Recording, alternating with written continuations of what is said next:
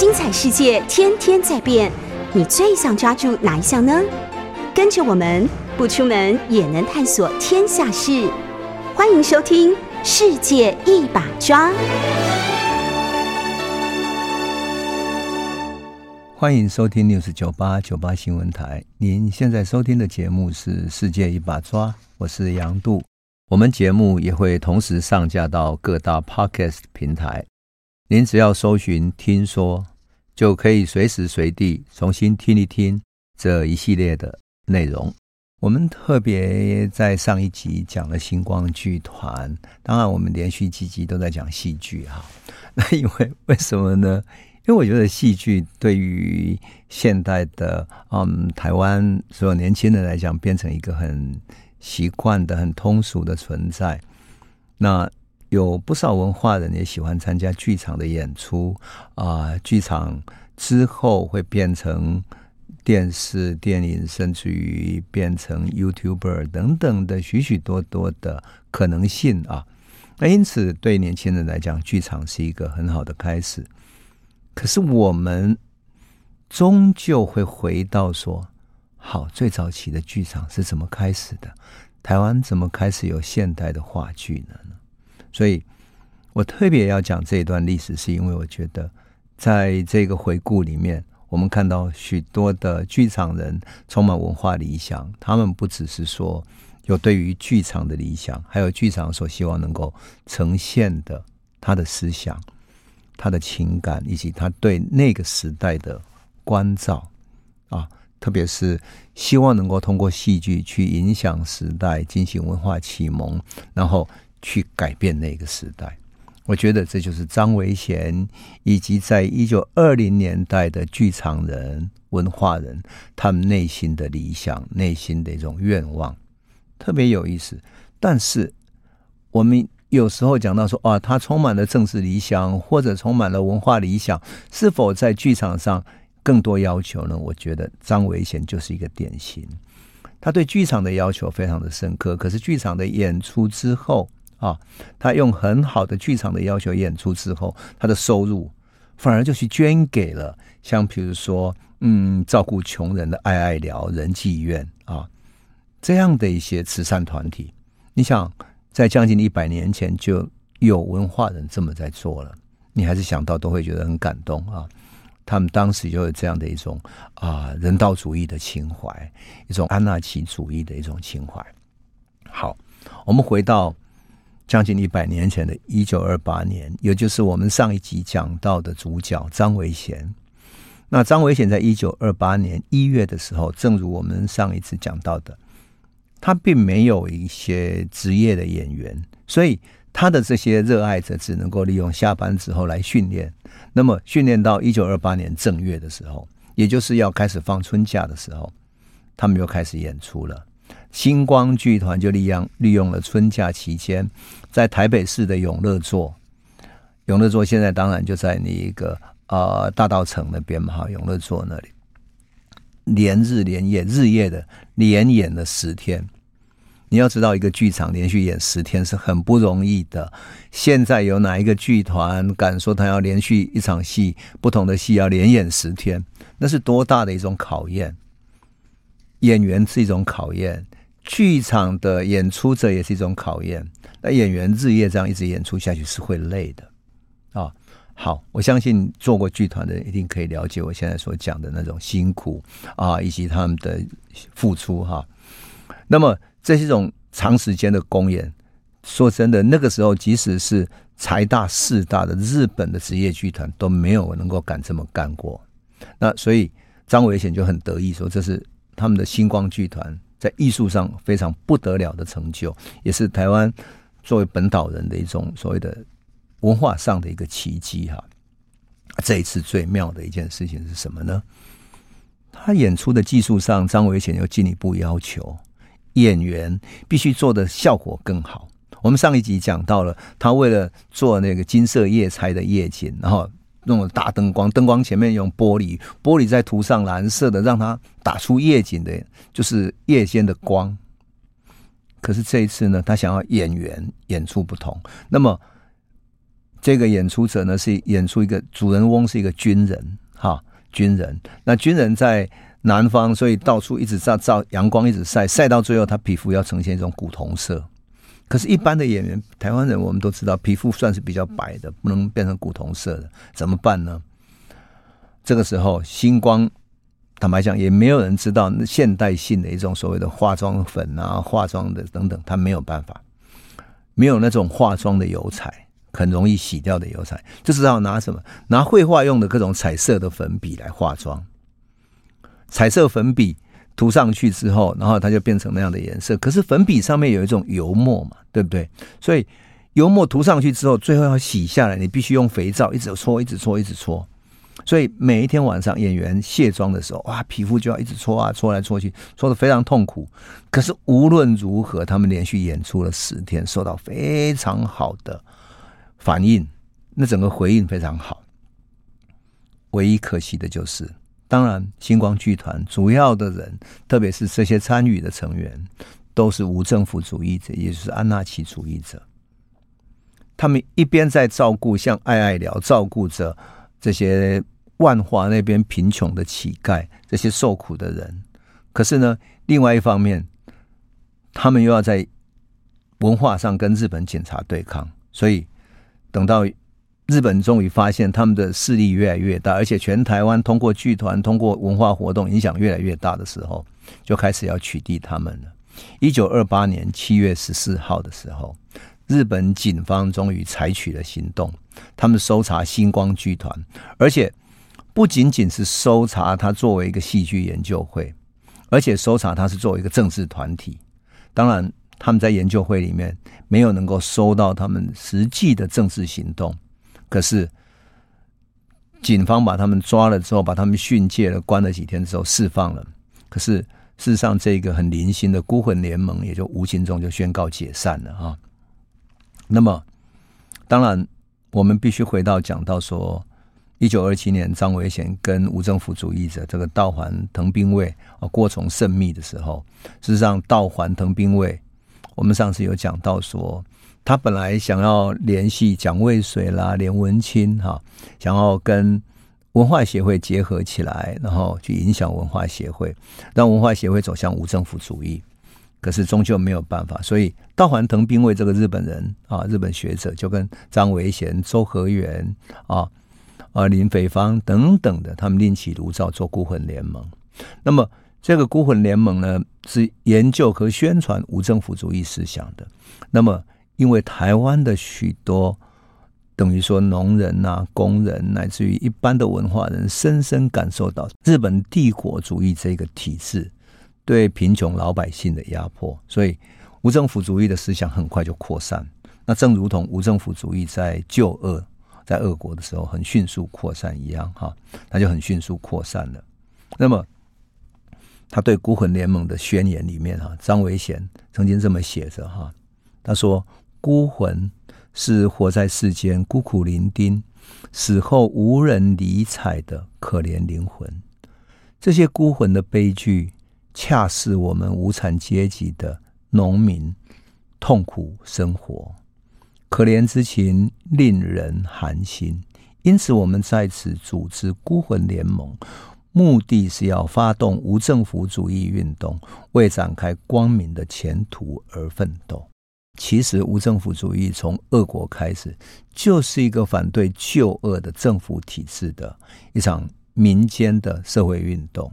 那么，无政府主义者包含了巴古宁、啊克鲁泡特金等等，对当时的社会、当时的国际上影响非常的深远。哈，那么张维贤当然受到这个影响之后啊，开始反抗日本帝国主义的体制，这样。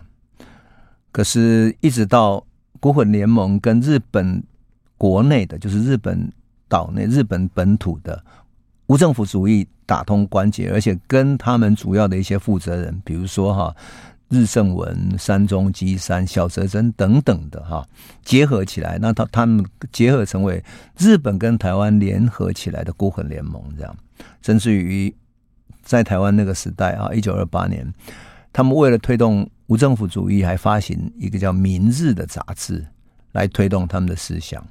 最后，当然在日本当局的搜索取缔之后，就没办法了哈。那最后只好宣告解散了。那么解散之后，这一年的冬天哈，张维贤觉得反正大事真的很难再做什么事情，更何况他觉得戏剧上他的。能耐，他的戏剧的修养、艺术的修养，以及他的处理剧场的能力还不够。他决定到日本去深造，进行他艺术跟思想的另外一次深造的里程碑。所以张维贤就在一九二八年啊年底的时候到日本去了。事实上，张维贤对于他自己到日本去的背景哈，他有一一些很深刻的一个呃反省哈。他反省什么？他说，当时台湾社会一般的知识水准还很低，只有少部分的进步分子达到世界水准。那结果，这些知识分子跟一般群众哈形成了思想的对立，互相不能理解、消化啊。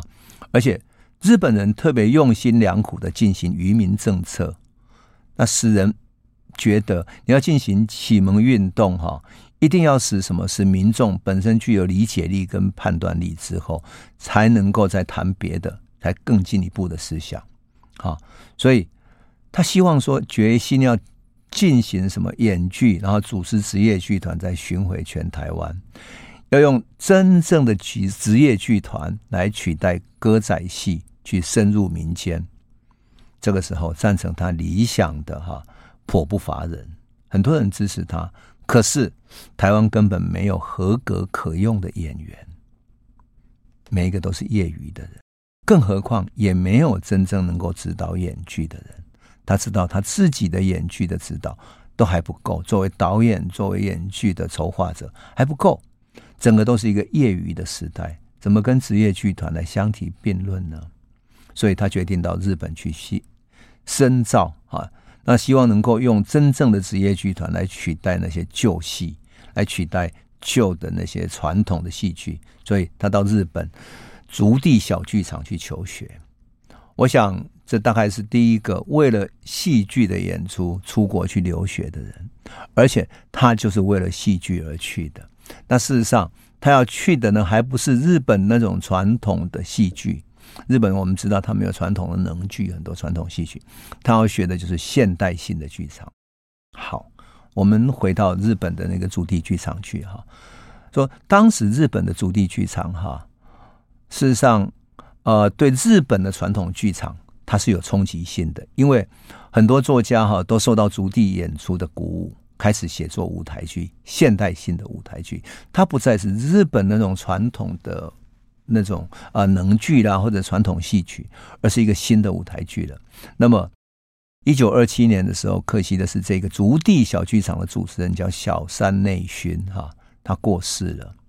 那小剧场就失去了一个上层的指导者，思想的指导者。那慢慢的，他的思想就走向激进化了。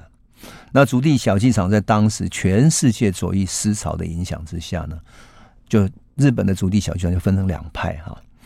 那么一派呢是被称为自由主义剧团的，叫竹地小剧场；另外一派呢是宣扬左翼的，称为普罗的左翼的演剧，叫新竹地剧场。那么张维贤就是在竹地小剧场开始分裂为两派的时候进去的。那么进去的时候，事实上张维贤根本是。充满了兴趣，他觉得什么都想学，一切对他来讲都是新的。所以，他本来招就研究生哈，他有会限定他的部门，比如说你研究生进来是，你是作为你要学习的是演出、演员、照明、效果、舞台等等的，每一个人必须择定一个项目先进修，修完了再进去另外一个，不能兼修两三个。可是张维贤到的时候，跟小剧场的负责人、筑地的负责人说。台湾演剧的情况是这样，台湾的政治文化是这样，所以他希望来日本学习的是用剧场去改造台湾社会。他是充满革新理想的一代人。那么有没有可能让他可以跨越更快的去学呢？筑地小剧场的人被他感动了哈。何况当时台湾根本没有一个人曾经到日本去专门研究戏剧的，所以竹地小剧场特别破例准许他可以自由到各个部门去学习。就这样子，我们说这个张维贤像海绵一样的在各个部门，在演员、照明、效果、舞台等等各个部门里面去学习。然后每一个部门的人也觉得很有意思，他们也是充满了一种一种文化的理想，所以请全力去教他。事实上，也给他求学上很多的便利哈。当然，张伟贤的好处是什么？他在台湾参加演剧已经有五年，他知道戏剧这个地方可能需要学的是什么，舞台的装备在哪里，服装在哪里，然后。照明的问题在哪里？怎么使用科学化的设备，使得舞台效果更好啊？那舞台的装置等等的这些呢，他都想要学学，所以像一个婴孩一样，就开始学啊，像海绵一样吸收。事实上，哈，他本来以为说竹地的演员一定要出身富裕，然后不愁衣食的人哈，然后为了共同的目标跟志趣才来这里学习的哈。可是呢？他到了学习之后，才觉得说：“哇，原来许许多多的，即使是贫困的人，即使是啊、呃、来自于日本的底层的人，他一样来这里受到很严格的演员的训练。就这样子。那当然，在这个同时间里面，哈，日本的早稻田大学哈，为了纪念一位平内博士，特别设了一个什么演剧图书馆。那在这个图书馆里面，收集了各种跟戏剧相关的剧本书籍。”我们都知道，其实日本只有传统的，所以日本的戏剧也是从欧洲学习进来。比如说易卜生，比如说契科夫，比如说呃，来自于欧洲的很多歌剧啊等等，这些不同的演剧啊，包括莎士比亚早期的等等。那这些呢，其实都是是需要一个图书馆，需要很多的知识的。那么张维贤就在早稻田大学的图书馆里面，用他自己的。话来讲，他说他在这里不断看书，饱尝了戏剧中的珍馐美味，就是所有的美味。他说，举凡世界上著名舞台的构图，以及名优们，就是演员们演出的服装和图画照片等等，应有尽有。而且在早稻田大学常常举办世界演剧的新闻介绍，还有开研究会、展览会。你可以想见，一个台湾的年轻孩子在一百年前为了学戏剧而到日本去，可在图书馆里面，他可以却看到了欧洲，包括了英国了，啊，包括法国等等各地的各种演剧，包括他们的服装、图画、照片、舞台设计等等的，那是多棒的一件事情！所以他说，他觉得好像深入了汪洋大海，学到了过去所未曾有的。那么，在这个吸收里面，他觉得他吸收到非常的饱满。可惜的就是到了一九三零年的时候，那年夏天，因为他跟他父亲约定说要去那里一年半啊，时间到了，所以他只好诉状要回台湾了。当然，在日本的生涯里面，最重要的什么？他还参与目睹了日本的社会运动。这个社会运动在日本当时正在蓬勃发展，特别是日本的左翼运动、无政府主义运动正在蓬勃发展，所以他在日本所经验到的，跟他在台湾所经验到的，刚好可以对照起来。哈，有一个学者叫毛一波，是一个大陆的学者。哈，他后来回忆说，他在日本碰到的这个台湾青年张维贤，他们在日本相遇了。哈，那么毛一波回忆什么？回忆他回忆录里面这么写的哈，他说：“我们是一群社会革命者、文学青年啊。”小天，这是另外一个作者哈。小天，酷号小川未明的童话。晃出，这是另外一个人哈，一个作家。晃出译吉翻译吉田的《死之忏悔》这本书，一叫何清的人，何清后来弄译文，而张维贤则专攻话剧。毛一波的笔下，张维贤那个模样是什么呢？他说他长身玉立，豪气干云，真有酒酣耳热，儿歌呜呜之慨。人生如戏，他是会做戏的。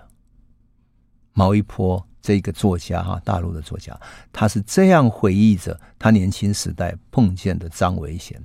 人生如戏，他是会做戏的。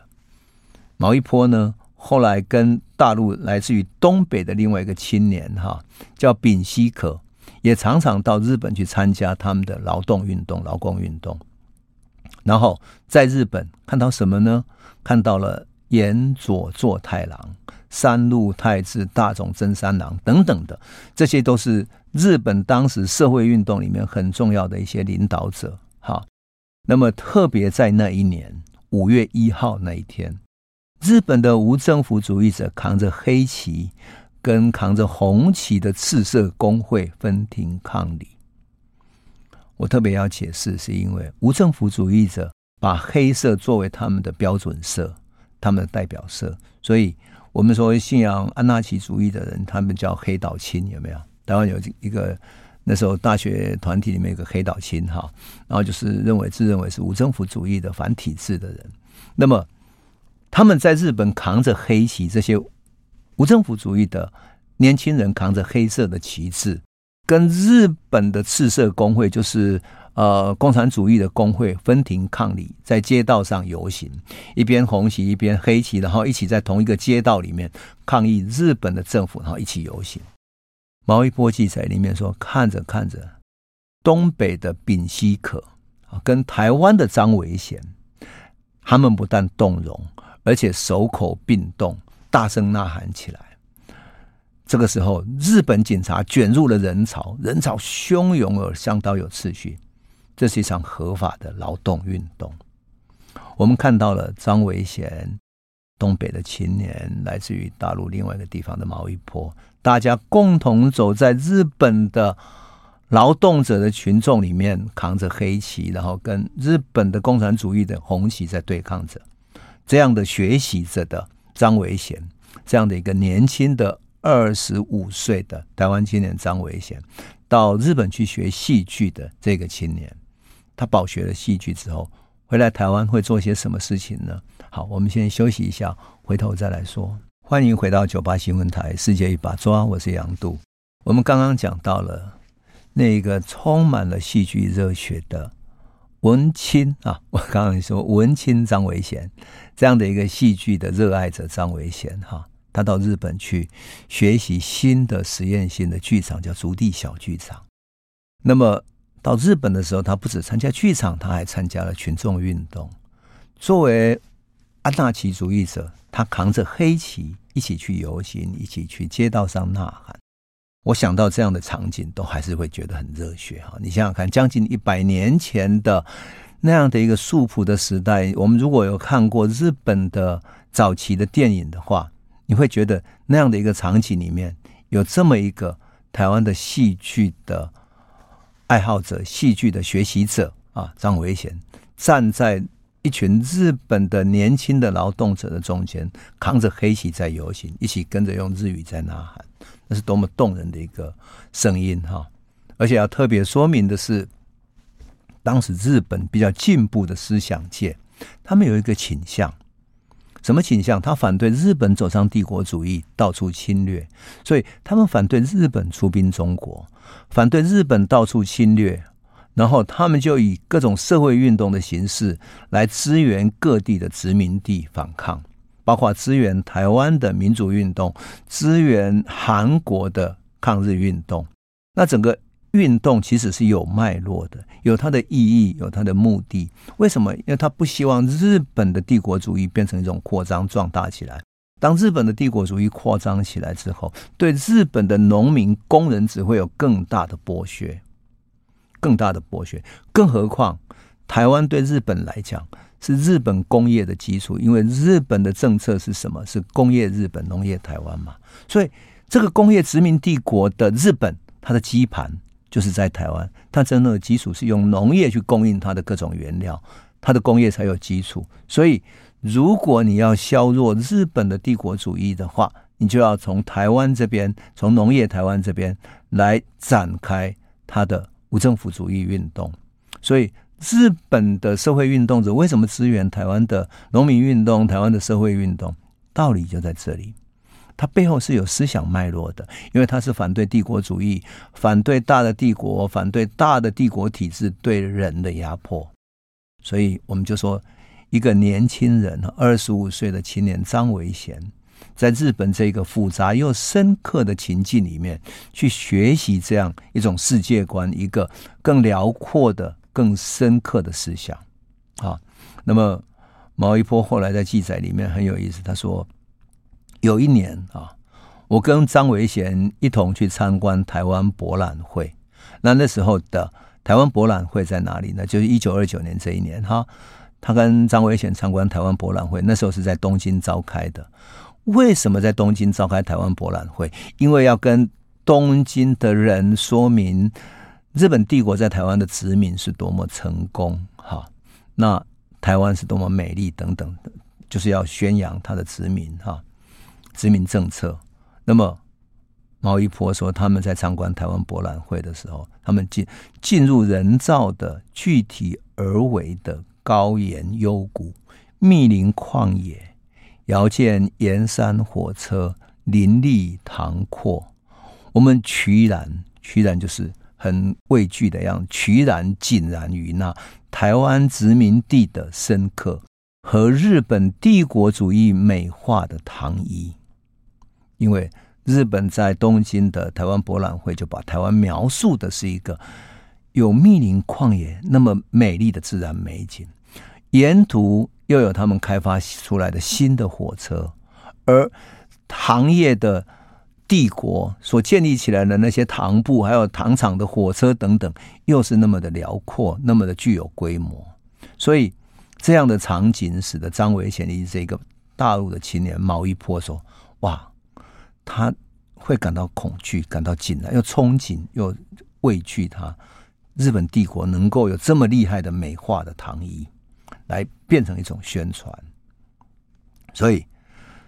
张维贤就寄希望说，他用戏剧哈苦学的戏剧来变成一种艺术的力量啊，变成一种启蒙的利器，来揭穿什么？揭穿日本帝国主义美化的糖衣。一九三零年夏天学成之后，张维贤回到台湾，他想他一定要组织一个职业剧团，所以他成立了什么？成立了民风演剧研究所。他想要从研究所开始。来进行职业剧团的演员的训练，所以他在今天南京西路的蓬莱阁，就是圆环那个附近哈，成立了他这个研究所，那就是他的老家的所在，因为他也是台北人嘛哈。那日本的警察岩各自记载说，他回台湾以后还担任什么？担任台北跟彰化整个几个地方哈，有一个无政府主义者刚刚成立的叫台湾劳工互助会的指导，那么。我们要知道，无政府主义者最讲究的就是互助的精神，互相帮助的精神。所以张维贤就一边重整步伐，一边招募他的团员。哈，这个时候我们要特别跟朋友讲一下，作为一个剧团的宣言。哈，张维贤写下了这样的一些文字，而这些文字你读起来，已经不仅仅是一个剧团的，而是背后有更深刻的思想了。那就是什么？就是安纳奇主义的思想。这是他在日本所培植起来的更深刻的思想了啊！他在宣言里面是这样讲的，很重要的几句话，我念给我们朋友听哈。他说：“我们祖先生活在过去，我们生活在现在，将来也必须活下去。无论过去与现在的生活，我们受到太多太多的肆虐、强权的欺骗、蹂躏以及污蔑。”压得我们喘不过气来，然而我们要不断努力，前仆后继，奋斗不懈。我们衷心盼望，为寻求真正人类的生活，还要奋斗不休。艺术即是因此产生意义。我们觉得这不仅仅是一个剧团的宣言了，而更多是在。寻求什么是人类真正的生活，而艺术就是要带领人们去找到真正的生活。那么还有很重要的一句，我想可以念给我们朋友听哈。他说：“更要紧的，要靠艺术来确立起社会大同的理想。艺术具备结合大众思想与情感的功能，透过艺术的发展向上，可使得社会化为创造并充满新生命的大同世界。因此，艺术和真正的科学不是互相排斥的，而是相依为命的同胞兄弟。艺术的真正使命，也在于能够唤醒我们去拥抱更多、更广阔且面貌丰富的生活，暗示我们去过人类真正意义的生活。这个就是张维贤。在他的一个剧团成立宣言里面所写的，换言之，这个剧团已经不再只是要为他去演出演出戏剧而已，他背后想要有一个更深刻的理想。那么，对于当时的艺术，他有一个什么样的使命呢？我还是想要跟我们朋友分享。为什么？因为我们现在有许多戏剧的演出，许多剧团就把它当成一种娱乐，当成一种休闲活动而已。可是背后所应该承载的那种使命已经消失很久了，因此就我个人哈，就这个人来看的话，真的我看到他的这样讲法的时候，内心受到很深的触动。我是一个艺术创作者，就是说我是一个写诗的人，也是一个文学创作者嘛。我也常常在问自己说，当我们写文学创作的时候，所为何来？我们的艺术，我们的。文学的所有的写作到底为什么而来呢？我们为何而这么做呢？写下去的每一个字，我们要走向哪里去呢？啊，好，我再念一小段张维贤所写的，我觉得他还是对我有很深的触动啊。他说：“看，现在所谓的民众艺术、大众艺术，所有的文艺、戏剧、音乐、美术，竟成为愚弄大众的反动工具。”而已。因此，处在现今之世，如何谅解并关注整体人生问题，并揭露那欲用艺术的黑暗，仍是我们努力以赴的目标。本剧团同仁对声称不关心艺术的大众大声呼吁，请尽速来参与，为艺术而艺术的剧团，共同完成我们对艺术的使命。我看到这一段的时候，还是觉得很感动。我想，我们如果想到说，我们现在有那么多的消费性的电影，包括好莱坞，包括那些英雄电影等等的，多么像是一个在愚弄、愚弄到我们几乎不用思想，而只是被娱乐的被动的一个生命而已。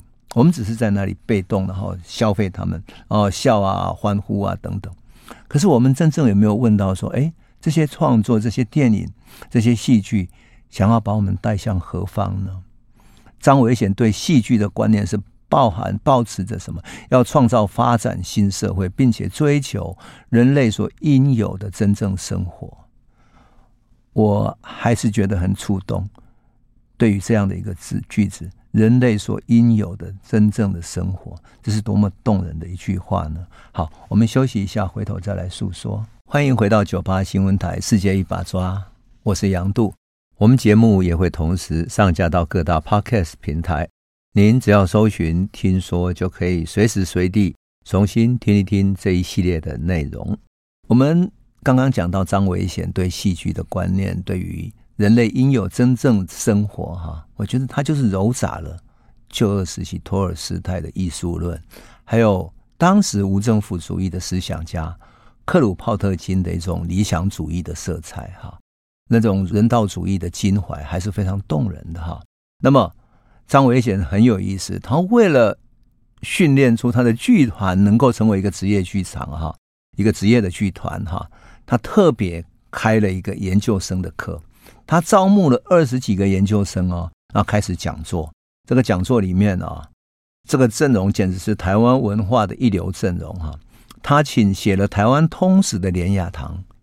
担任什么讲座？讲台湾语研究，讲台湾的语言。他要教他的演员讲出最标准的，而且具有艺术性的台湾语，而不仅仅是口语而已。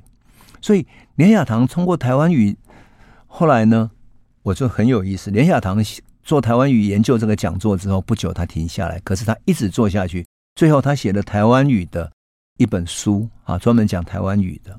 那这本书呢，是台湾第一本从台湾的语言，然后去追溯到最古老的中文的古老语言，真的是第一本台湾语研究，还是连雅堂。所以，我们说连横啊，不仅写台湾，同时他的台湾语研究也是一个开创者，非常了不起。另外一个叫谢春木，谢春木担任文学概论的讲师。另外一个无政府主义者叫黄天海，他讲演剧的概论，就是演戏的概论。还有一个日本人叫吉中一马，他担任音乐的讲师。啊，杨三郎呢讲绘画。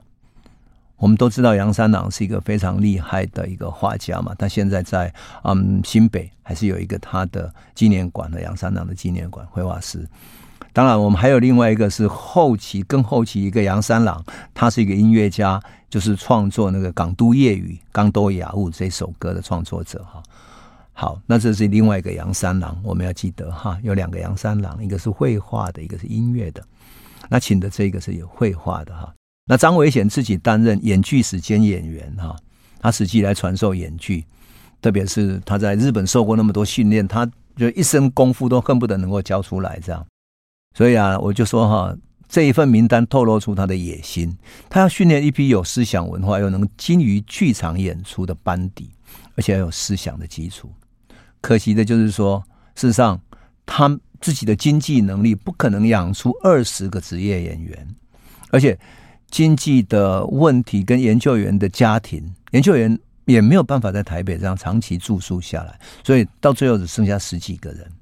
那么张维贤觉得啊，募了二十几个人训练下来，然后慢慢的，他们无法这样维持下去了啊，他觉得很挫败的，所以到了一九三二年，这个这整场计划他觉得有点失败之后哈，他就觉得说他还要继续去学更多的表演哈，他决定从肢体的律动跟什么跟自由表达开始，他觉得光学戏剧跟观念不够，他还要有肢体的律动，所以。我觉得很有意思。他在学习这个过程中开始学律动，所以他到日本，后来回去日本之后，他学习什么？学习达鲁克罗兹的律动运动。他到日本之后，也进入了舞蹈学院，重新学舞蹈、学肢体。半年之后，他又回到台湾，纠集过去的研究生要重新训练。那这一次，他跟过去不一样了。他特别选定一个。达比特·宾斯基的剧本叫《One Dollar》，就是一块钱哈，或者翻译成一美元这样啊，一块钱作为训练的脚本，在训实际训练里面哈，他训练他们的实践啊，训练他们的理论等等，然后把他们训练得很熟练了。一九三三年秋天哈，民丰剧团训练之后，在永乐做公演四天。这一次的演出哈，跟过去不同，观众大部分是知识分子，而且。跟文化系时代面对群众的演讲等等演出都不同，它最大的突破是什么？训练的严谨之外，它的舞台设备也是空前未有的。它有整套的照明设备，而且它的剧场中的设备也是空前的。所以它包括了配电盘、舞台的布景、效果、灯光等等，它做了许许多多的安排，而且有专人各司其职。说真的，一九三三年的秋天，距离今天已经九十年。九十年前的日治时代的那样的一种社会底下，有张维贤这样的一个疯子，我真的觉得太疯狂了啊！当时你看啊，连电线都那么少，他有配电盘，舞台布景、效果、灯光，等于用现代一个完整的职业剧团的概念要去在当时演出，太了不起了。他演出的剧目有什么？有《飞》啊，就是徐公美的一个独幕剧；还有一个《原始人之梦》，这是一个日本人的剧作家叫佐佐春雄的剧作；还有《One Dollar》哈，这是达比特·宾斯基的作品；还有易卜生的《国民公敌》。这么多的剧本哈，真的是太了不起了哈！特别是易卜生的戏，在全世界都公认是最难演的，所以。他的好朋友王思郎曾经回忆什么？他说：“是选这些剧本已经够得上世界水准了。